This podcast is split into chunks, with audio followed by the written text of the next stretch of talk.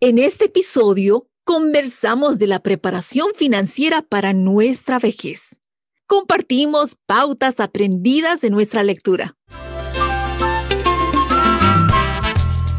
Esta es tu comunidad para crecer en finanzas y crecimiento personal. Aprende los pasos que han tomado muchas personas para mejorar sus vidas. Cultivemos Tunis juntos.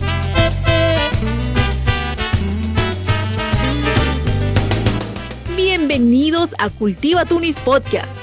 Hoy conversamos sobre el futuro que indudablemente nos llega a todos. Estemos listos o no, la vejez.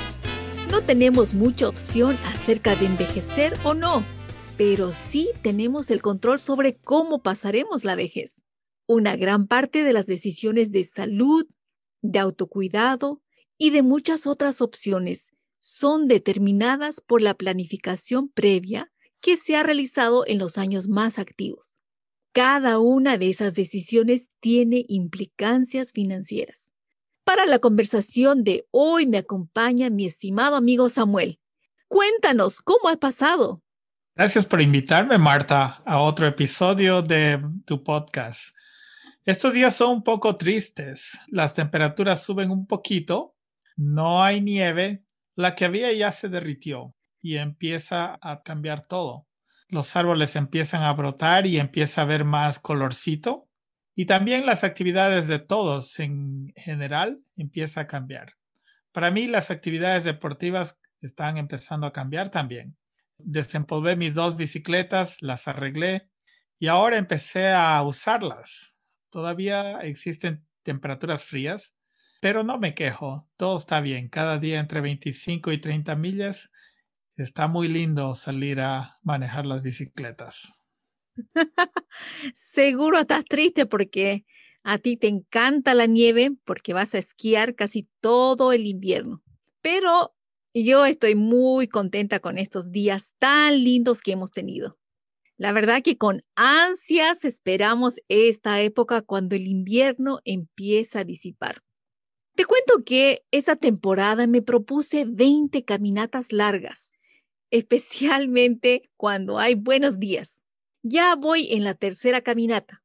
La primera caminata tuve una caída fuerte porque el sendero tenía hielo y no llevé mis crampons que se adhieren a mis botas. Por ahora me río de mis caídas por la inconveniencia de caer a la vista de otros y también por el moretón en mi cadera me hace pensar en la época que estoy viviendo, porque mis caídas no son significativas. Pero tener una caída a los 70 años es diferente. De hecho, varios amigos tuvieron caídas en el hielo este invierno y terminaron hospitalizados o con cirugía. A esa edad ya no es un chiste. No solo lleva implicaciones en la salud y autocuidado, sino también implicancias financieras. Tienes toda la razón. Las caídas a esa edad son un poco complicadas. No le deseo a nadie. Es una buena introducción al tema de hoy, Marta, en el que conversamos sobre nuestra lectura en el capítulo 9 de nuestro libro La transformación total de su dinero por Dave Ramsey. En este capítulo aprendemos de la preparación financiera para los años que vienen, especialmente aquellos en los que no tendremos un trabajo activo y tampoco las fuerzas para hacerlo. y eso llega a diferentes edades de acuerdo al país donde cada uno de nosotros residimos y también otras circunstancias personales. Aquí en Canadá, la edad de retiro es de 65 años, aunque algunos esperan hasta los 70 para tener un poquito más de dinero en la bolsa de retiro. Algunos se retiran mucho más temprano porque han podido planificar sus recursos propios para retirarse a su propio tiempo. Bueno, ¿dónde quieres estar tú?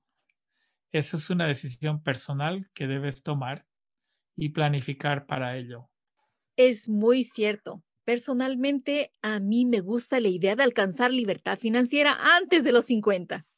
No sé si lo lograré, pero estoy como dice Dave Ramsey viviendo como nadie ahora para luego vivir como nadie.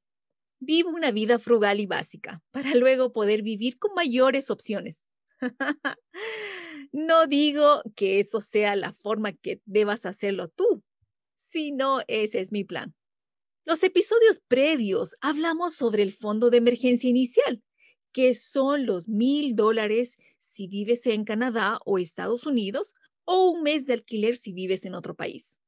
El siguiente paso grande o meta grande es deshacerse de todas las deudas, con excepción de la casa, que tocaremos más adelante. El tercer paso es completar el fondo de emergencia o sea, tres a seis meses de gastos básicos.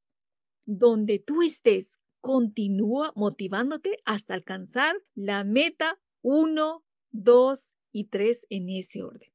Una vez completado estas metas y ya sin deudas, tendrás dinerito de sobra. Y ahora sí estás listo para el siguiente paso. La meta número 4, invertir. Eso sí me encanta. Si aún no estás listo para invertir, no desesperes. Al principio las cosas pueden ir lento. Yo me demoré unos dos años en la meta 2. Así que sigue trabajando con diligencia y esfuerzo.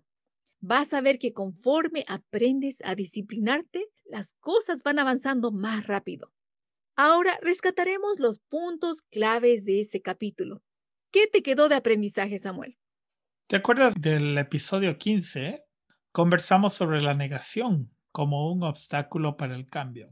Con respecto a la vejez, hay mucha negación. Veamos algunas estadísticas mencionadas en el libro. Bueno, son las de Estados Unidos y no de este año, pero nos sirve para tener una idea de la realidad. La Federación del Consumidor de Estados Unidos encontró que de las personas que ganan menos de 35 mil dólares al año, el 40% dijo que la mejor manera para tener 500 mil dólares para el retiro es ganar la lotería. ¡Wow! la revista Wealth Builder, forjador de la riqueza, encontró que el 80% de los estadounidenses encuestados cree que su nivel de vida se elevará en su retiro. Creo que muchos están viviendo esta etapa que se llama negación. es cierto, Samuel. La realidad, de acuerdo a USA Today, es de 100 personas de 65 años de edad, 97 de ellas no pueden emitir un cheque de 600 dólares y 54 están aún trabajando. Ay, ay, ay. 97 de cada 100 es muy alto. Aquí en Canadá, en los últimos años, ha habido un despertar de la negación. De acuerdo a los hallazgos de la encuesta de la capacidad financiera canadiense del 2019, presentada en la página del gobierno, el 47% de los canadienses dicen que saben cuánto necesitan ahorrar para mantener su estándar de vida en su retiro, un incremento de 10% desde el 2014. Ahora, el saber y el hacer no son la misma cosa, pero dejaremos esa pequeña chispa de optimismo. No es sorpresa notar que los canadienses con mayor ansiedad sobre el retiro está concentrado en aquellos que todavía no tienen un plan de ahorro para su retiro. Estas personas están pensando depender mayormente en las ayudas del gobierno, como el Plan de Pensiones de Canadá el seguro de edad mayor, entre otros. Es hora de despertar y no vivir en la negación, pensando que por arte de magia y sin un plan estarás mejor en tu vejez de lo que estás ahora. Me pareció interesante lo que menciona Dave. Les leo textualmente lo que dice. Invertir para el retiro o jubilación no significa necesariamente que renuncie a su empleo. Si aborrece el rumbo de su carrera, cámbiela. Usted debe hacer algo con su vida que encienda su fuego interior y le permita usar sus dones. Me hace recuerdo a nuestro amigo Leo, que ahora tiene 100 años. Y hace poco seguía dando entrevistas de radio hablando de lo que más le apasiona, el cocinar, especialmente las recetas de pavo de acción de gracias. Y no por necesidad financiera, sino porque es su pasión. Para él, trabajar es una opción. Esa es la idea de invertir. Llegar a un punto en que trabajar sea una opción y no una necesidad, en el que tus inversiones estén trabajando activamente para que tú logres la opción de no trabajar, trabajar menos o seguir trabajando activamente en lo que te apasiona. La clave es una sola palabra, la opción. Muy cierto. Opción es una razón importante para invertir en tu futuro. De hecho, si no te gusta tu trabajo actual y estás pensando en renunciar, ya puedes hacerlo. Eso no lo digo yo, lo dice Dave Ramsey. Si ya has completado el tercer paso, ya tienes tres a seis meses de gastos básicos cubiertos. Bueno, tú planifícalo a tu propio tiempo. Algunos trabajan en trabajos donde no están felices porque tienen deudas y cuentas que pagar. Es cierto. Dave Ramsey dice, no esperes retirarte para dejar de trabajar en lo que detestas. No es un buen plan. Si no te gusta tu trabajo, cámbialo por otro que sí te apasiona. Ahora, ¿cuál es el cuarto paso o la cuarta meta para nosotros, Samuel? Dave dice que debemos invertir 15% de nuestro ingreso bruto antes de la deducción de impuestos. ¿Por qué no invertir más? Porque dice que necesitarás dinero también para los siguientes dos pasos que es ahorrar para la educación de tus hijos y también para pagar tu casa.